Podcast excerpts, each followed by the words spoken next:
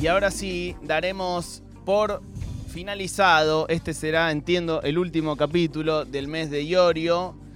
Así que ya está Sebas Chávez con nosotros, a quien por supuesto vamos a aplaudir. ¿Cómo estás, amigo? ¿Qué tal? ¿Cómo andan?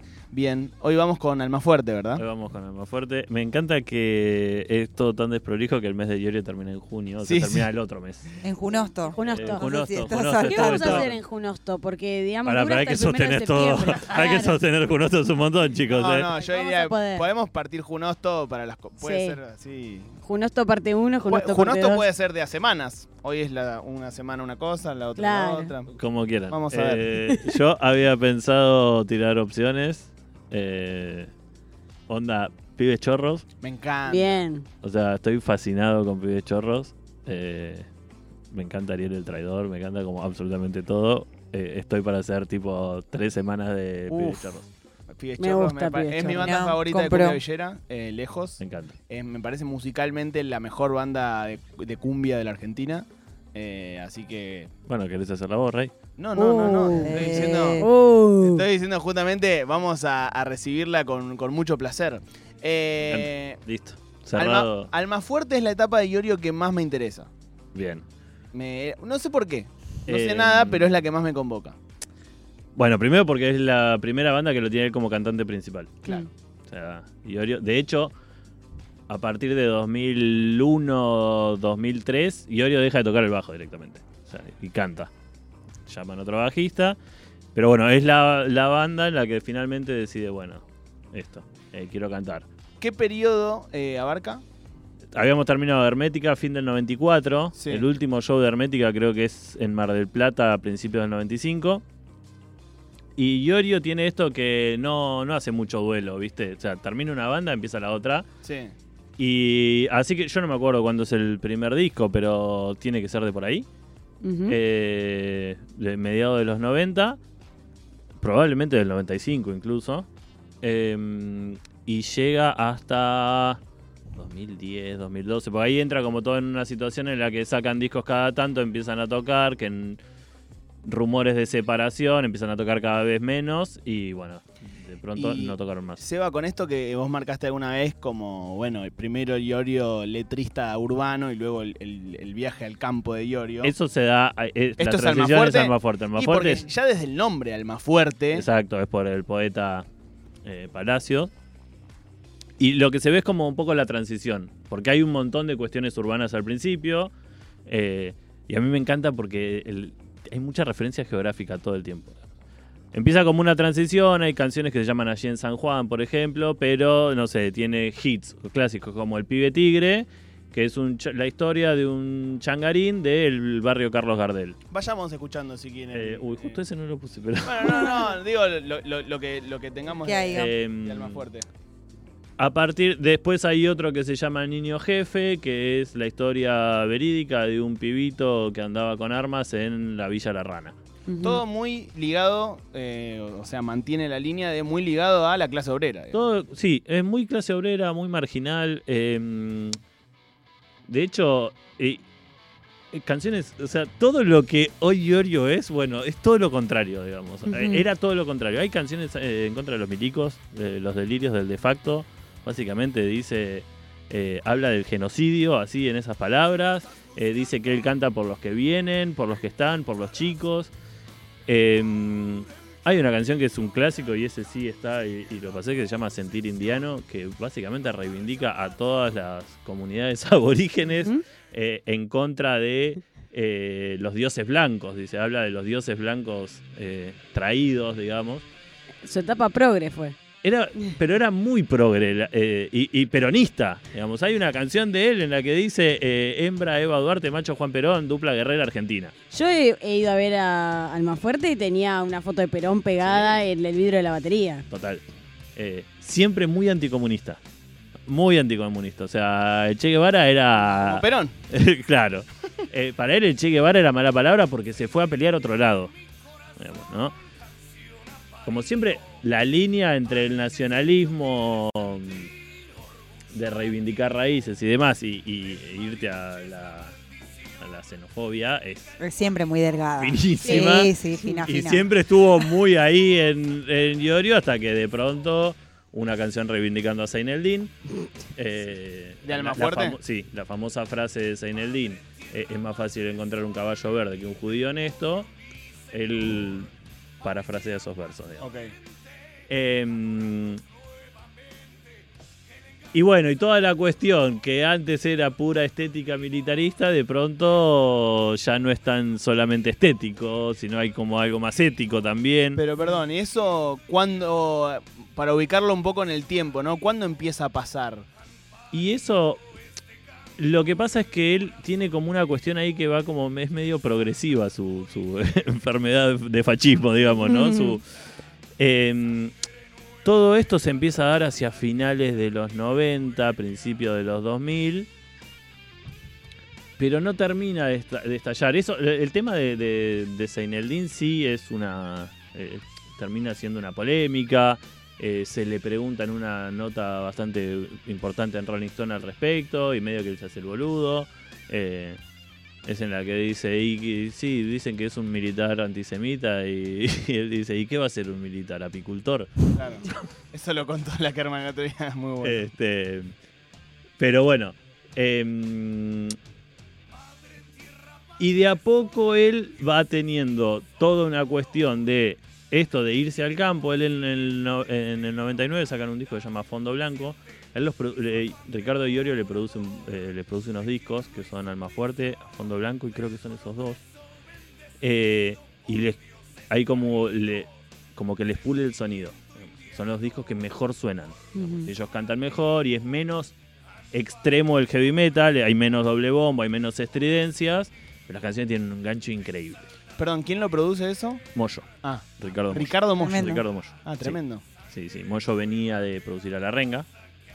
eh, y los produce. Bueno, de hecho, medio que ahí comparte, porque él le produce a La Renga 96, 98, 2000. Él les hace Despedazado por mi parte, Disco de la Estrella y La Esquina del Infinito. ¿Por qué te digo, eh, ya me- un poco me di cuenta porque sentía que Alma Fuerte era lo que más me atraía? Siento que, ahora me cierra lo que decís, son más canciones, ¿no? Sí. O sea, son más eh, unos temas que capaz de aprender la letra, como Sí, más, hay más hay- amigable hay con más el no melodía, metalero. Hay más melodía. Claro. Ellos. Hay un poco lo que hace Metallica en el 91. Metallica era una banda de thrash metal, doble bombo al palo, cabeza. Y en el 91 sacan un disco en el que dicen, bueno, no tocamos más con doble bombo o muchísimo menos. Le bajamos la velocidad de las canciones. Seguimos sonando pesado, pero menos estridente, menos veloz. Es un poco. Es un paralelismo por ahí medio forzado. El metalero más eh, conocedor capaz me putea. Pero digo, es un poco eso lo que sucede.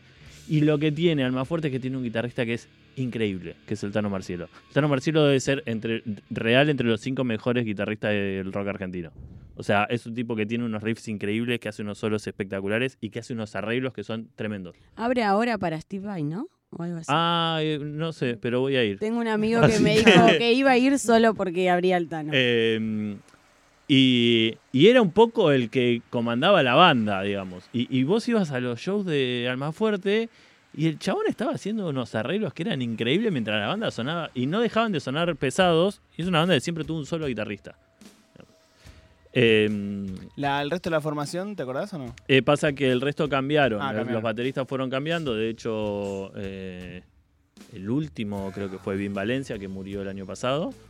Eh, y Recuerdo bueno, un buen texto de Sebas Chávez sobre eh, Vin Valencia. Sí. Eh, en lo que en Desprolijo, ¿se- ¿verdad? ¿se, se acuerdan de ese en newsletter que en alguna vez salía? ¿Se puede acceder a ese texto si uno lo busca o si no te llegó al... Si no me escriben y se los reenvío, no sé, Bueno. pero creo que se puede, no sé. Ok, gran texto sobre Vin Valencia. eh, y. Eh, y claro, porque además coincide personalmente con yo llego a Buenos Aires a estudiar en 2004 y era etapa eh, Alma Fuerte y mi primer show grande fue Alma Fuerte en Obras, primero de mayo. Eh, pues ellos tocaban los primeros de mayo para festejar el Día del Trabajador. O sea, la conciencia de, de eso de clase obrera estaba siempre. De hecho, Seba, esto que escuchamos, Hermética y B8, ¿tenían unos temas con guitarra así acústica como tiene esto? Muy poco. Si lo sabía, eran muy, muy pocos. Esto es, esto Esto nuevo llama- para Iorio, ¿no? Sí, este se llama Convide Rutero. Es la canción que Iorio dice su mejor letra. Em, Dice el Chari, una vez fui a ver al más fuerte, al final del show, Iorio sacó una caja y empezó a tirar tita y rodecia al público. Increíble. Le daban sidra, estaba la sidra más fuerte que era en envase de plástico. Eh, y los, lo, lo mejor del más fuerte eran los patrocinadores. Tipo, de pronto era eh, Paladini. ¿Entendés? O sea, el, el- el póster de en la vía pública y tipo Paladini vía Bariloche, tipo, eran esos. Me encanta. Espectacular. Eh, y la sidra. De hecho, hay, creo que hay en algunas entrevistas con Casela que está la sidra al más fuerte en el, No, puede ser. en la mesa. Puede ser, me suena. Eh, bueno, este tema es básicamente una suerte de, de- de tema sobre andar en la ruta, digamos, ¿no? Se llama Convide Rutero. Eh, tiene esos arreglos de guitarra que son impresionantes. Eh, y ya empieza a. eh, esto, este tema es de a fondo blanco. Y ya empieza a sumar ciertas cuestiones que tienen que ver con lo rural, ¿no? Como ir a reivindicar eh, caudillos federales, eh, de Entre Ríos. De hecho, hay un tema que habla de, Augusto Romero, un, un caudillo de, de Gualeguaychú. Pregunta Facundo Buenul en el chat. ¿Se sabe por qué dejó de tocar el bajo? ¿Hay, una, hay un motivo más Ah, allá para de- mí se hinchó las pelotas y quería cantar y, Mm. y ser libre eh, como, como líder. Como líder, como frontman. Y no, yo no descarto también que lo haya hecho para darle laburo al chabón que tocaba el bajo. Bien. Yo no descarto que no haya eh, pasado algo así, digamos, porque fue una transición rara en la que él aparecía por ahí en tele haciendo tangos eh, y, y temas de folclore con su guitarrista, con el Tano Marcielo, y este chabón de, de bajista. Y siempre hablaba muy bien de él, de- del Beto Seriotti, el Beto Seriotti, y de pronto fue el bajista de... Lo invitaba, a veces era como bajista invitado al más fuerte en algunos temas y terminó quedando. Bien. Eh, toda esta. Él graba un disco con, con Flavio, con el señor Flavio, que se llama Peso Argento, con Flavio Cianciarulo. De los Kylax. Exactamente, de los Cadillacs. Eh, nada, hay una anécdota muy graciosa. Eh, hay un tema que habla de un gallo, que habla de un gallo cantor, y cuando lo van a grabar, eh, Iorio cae con un gallo. Porque decía Ay, qué que peligro. quería que cante el gallo y grabarlo. Sonido ¿no? natural. Claro. Es un disco no apto vegano. Eh, No, no, no, no. termina siendo porque eh, la anécdota es increíble. La cuenta Álvaro Villagra, que es el ingeniero de sonido del, del estudio, eh, que era de los estudios del Abasto, que ahora se, se pasaron a llamarse del Abasto al Pasto porque él se mudó a General Rodríguez. Y bueno, era básicamente un aguantadero. O sea, el chabón tenía mucha paciencia. Eh, busquen las, anécdotas, son increíbles. Bueno, cuestión que cuenta que eh, cae Iorio con el gallo y le dice, bueno, y lo ponen al gallo delante del micrófono y el gallo no canta. El gallo no canta, el gallo no canta y dicen, no, porque lo que tenemos que hacer es simular un amanecer, porque el gallo canta al amanecer. Bajan las persianas y las empiezan a subir de a poquito y el gallo no canta. Están horas, horas, se termina haciendo de día real. Entonces, bueno, ahora va a cantar el gallo. El gallo no canta. Ah, Se sacan afuera, sacan los micrófonos y el gallo se vuela. y, se le, y se le fue el gallo. Sí. Eh, después terminaron averiguando que la raza de gallo que habían llevado no cantaba. No canta, no bueno. cantaba nunca. Qué bueno. Eh, Ay, Dios mío. Pobre gallo. eh, Esto, perdón, ¿era un disco de Almafuerte? o no, era no, es un disco que se llama Iorio y Señor Flavio, se llama Peso Argento. Mira. Dicen aquí en el chat que es un gran disco. Mucho, gran disco, siempre gran mucho metalero y metalera en el chat de este Sí, programa. tremendo. Les agradecemos y le pedimos disculpas por lo que se viene en las próximas semanas. No, ¿no? no, Y no. va- No. Pero hay también cumbieros, hay cumbieros. sí. cumbiero, claro. Igual hay un link entre Metal y Pibe Chorro que son las portadas de los discos de Pibe Chorro. Bien. Bien. portadas de Pibe Chorro son las portadas de Iron Maiden, más o menos. Perfecto. Y Ariel el Traidor eh, escuchaba heavy metal. Pero eso nos meteremos ya. Nos en meteremos después. La semana que viene Eh, con Con Eh, dos tobis. Junos Tobis eh, eh, versión Pibes Chorros. Bien. Eh, después hay algo que me interesa mucho hablar de, de esta parte de Iorio. Iorio hay un suceso que para mí es el que determina como arruinando la cabeza a Iorio, que es el suicidio de su mujer. Mirá. Eh, Ana Mourín, su mujer desde los tiempos de B8, eh, se suicida. Y ahí hay como. Él saca, el, el disco siguiente se llama Ultimando y es un disco muy sensible. Tiene una canción que se llama Todo es en vano si no hay amor, que es como el All You Need Is Love, pero del heavy metal. Eh, Y hay algo que a mí me parece increíble en Iorio es que reconoce su propia debacle en las letras. Mm.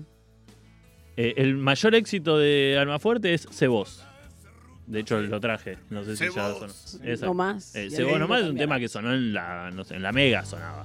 Sí, En- sí, en la- Re, re. ¿no? Una balada eh, de mm, resiliencia. eh, y- Es un clásico del rock Sí, nacional. total. Eh, él tiene una canción después que dice: Soy quien ayer cantó Vos, hoy por ser yo transita errante. A partir de ahí, Uf. hay un par de cuestiones que a, a mí me parecen increíbles, que es el chabón reconociéndose que ya pasó su mejor momento. Eh, y no conozco a una persona que en su obra, en su literatura, diga, che, nada, o sea, lo mejor ya pasó. Eh, después hay, hay unos versos en una canción que se llama Rumbo a Laura, que están ultimando, que es un temazo también, medio folclórico, o con, con algún aire folclórico, que dice, busco una estrofa llena de verdad que grite al mundo todo es en balde, mas encontrarla aún no he podido y el sinsentido me motiva al fraude. O sea, el chabón diciendo, no puedo escribir. O sea, no puedo escribir. Y en esa misma canción dice, él se, él se autodenomina un perro cristiano. De hecho hay una biografía de él bastante floja, pero por ahí para leerla está, está piola y para tener como algo de idea, que se llama El perro cristiano. Y él ahí mismo dice eh, de perro cristiano y de poeta sin inspiración. Básicamente el chabón está diciendo no busquen más acá porque no hay. Eh, y eso de él me parece increíble porque además lo hace. eh, lo hace como con mucha poesía y con mucha sensibilidad. Como. No sé, no, no conozco otra persona que haga obra con eso. Haga obra diciendo. Una honestidad brutal. Mm. eh, brutal. Y de hecho, él hay en muchas entrevistas en el que, la que dice algo que para mí define lo que, lo que nos gusta del rock o lo que que es, dice, yo solo soy un perdedor que hace canciones. Y el rock nos gusta cuando es un perdedor el que hace las canciones. Cuando es un ganador nos parece una pelotudez. Y cuando es un ganador es Trap. medio. cuando es un ganador es medio una estrellita. Claro. Es raro. Eh, a vos te va a llegar mucho más la canción escrita desde el... Por más que el chabón después sea un ganador, pero digo, Sí, sí, que, el re- eh, que, el- que la narrativa esté del lado del perdedor te va a llegar muchísimo más que Mm. esté del lado del ganador. No tengo agua caliente en el calefón. Exacto. Sí, sí, sí. Eh, y Charlie García era una persona totalmente millonaria. Sí, sí, sí, En ese Y, momento sí. eh, o sea, una persona que siempre fue clase media para arriba, Mm. jet set, eh, Coronel Díaz y Santa Fe. Pero si el chabón te dice no tengo agua caliente en el calefón, está buenísimo, digamos. Mm, Eh, eh, eso te, no sé, eh, te llega mucho más que cuando estés masturbando a la nena en una playa en Pinamar. Sí, sí, sí. No, incluso esto. hace poco leí un tweet que decía como que está faltando alguien que le cante a, la- a esta generación desde los problemas también, Sí, ¿no? total. Porque todo lo que escuchamos es yo acá en Miami con mi Valenciaga lleno de guita, con mis putas en mi Ferrari. Y es tipo, mirá, yo en, mi vida vi Sí, una Ferrari, amigo. Eso, eso es. Nos estamos yendo totalmente de tema, pero a mí me, me apasiona. Que es una mala lectura del ego trip del hip hop. ¿no? O sea, el hip hop está bien que un negro del Bronx te cante eso, porque es el negro que lo, que lo, que lo consiguió. Y es lo que hay un montón de pensadores, son los que dicen el colonialismo invertido. Mm. Claro. ¿no? El bling bling del hip hop era el negro diciéndole, mira, vos me metías en una cueva a sacar oro para vos y ahora el oro lo tengo colgado yo. Mm, Tiene sentido en un contexto. claro. Después, de hecho, hubo superación de eso. O sea, los que se quedaron con el discurso del bling bling son los pelotudos. Y acá no me quiero poner como muy tajante o, o- porque hay un montón de música de, de trap y demás que yo escucho, pero es muy raro ese mensaje, digamos, Mm. porque los que llegan, está bien que no, porque el sueño, porque si perseguís tus sueños, Me gusta ahora Milo J, que tiene unas letras mucho más. no lo tengo escuchado. Lindo, lindo. terrenales. Volvamos a Iorio. Eh, nos quedamos más o menos un poco con, con ese disco que viene después de- del suicidio de, de- Claro, de ese se llama Ultimando, que incluso hasta el nombre ya medio que da la pauta de que, bueno, se termina. Mm. Después sacan uno más que se llama Trillando la Fina. Eh, básicamente hace... eh, Sí, No hay mucho que eso. explicar. Se explica solo. Básicamente, Pero pará, es una metáfora. Tiene temazos. Es una linda metáfora. es una metáfora que está muy bien, es muy Está rural. sí, además, es rural, es rural. es muy rural la metáfora. Eh, y, y lo que tiene Iorio es que siempre canta desde, desde donde está viviendo. digamos. El chabón canta del campo como se fue a vivir al campo. Eh, de hecho, él hay en, en unos temas que dice que se fue, de, digamos, lejos de las luces rojas Claro. digamos, ¿no? de la ciudad, o sea, básicamente de los cabarets, y del fragor, él le dice el fragor nasal a tomar palopa. No, no, tiene una eh, capacidad. el fragor nasal que potencia el descontrol. en ese Hermoso. Entonces, eh, haciendo un, un repaso por este mes de Iorio que tuvimos, primero el, bueno, B8, ese nacimiento del metal como un movimiento de la clase trabajadora, eh, nacido desde el aguante, nacido desde la contraposición a una amenaza de que el metal desaparezca. Sí, total. ¿Cómo se llamaba el primer disco de El primer disco Luchando, por, el metal? metal y el segundo un paso más en la batalla. Eh, el siguiente viernes hablamos sobre Hermética, la primera eh, experiencia de Iorio como letrista, ¿verdad? Claro, como completamente como letrista, tipo al cargo del 100% de las letras. eh, la banda eh, que fue como el gran sueño del metalero argentino, digamos, ¿no? La banda que llena obras, la banda que iba a los festivales y iba un montón de gente a, verlo.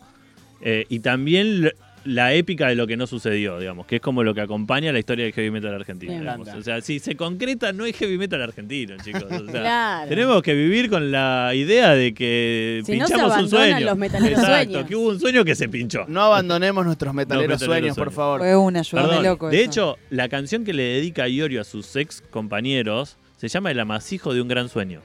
Me encanta. O sea, el primer disco de Alma Fuerte tiene después ellos, el, el resto de los herméticos forman una banda que se llama Malón y le dedican también temas. Perdón, no me quiero olvidar que todo esto, el mes de Iorio, empezó con un gran especial de Iorio contra las publicidades, que también está en YouTube, que pueden buscarlo.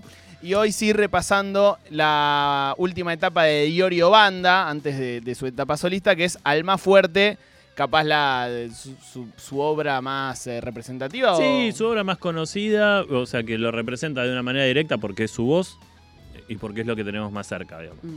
Sebas Chávez, arroba discos en 140 en Twitter, ahí lo encuentran. Se pueden suscribir a su newsletter que sale cuando quiere, cuando se le canta el culo, eh, que se llama Desprolijo, eh, se anotan en desprolijo.com, ¿verdad? Eh, y si buscan por ahí seguramente encontrarán el texto que les decía hace un ratito.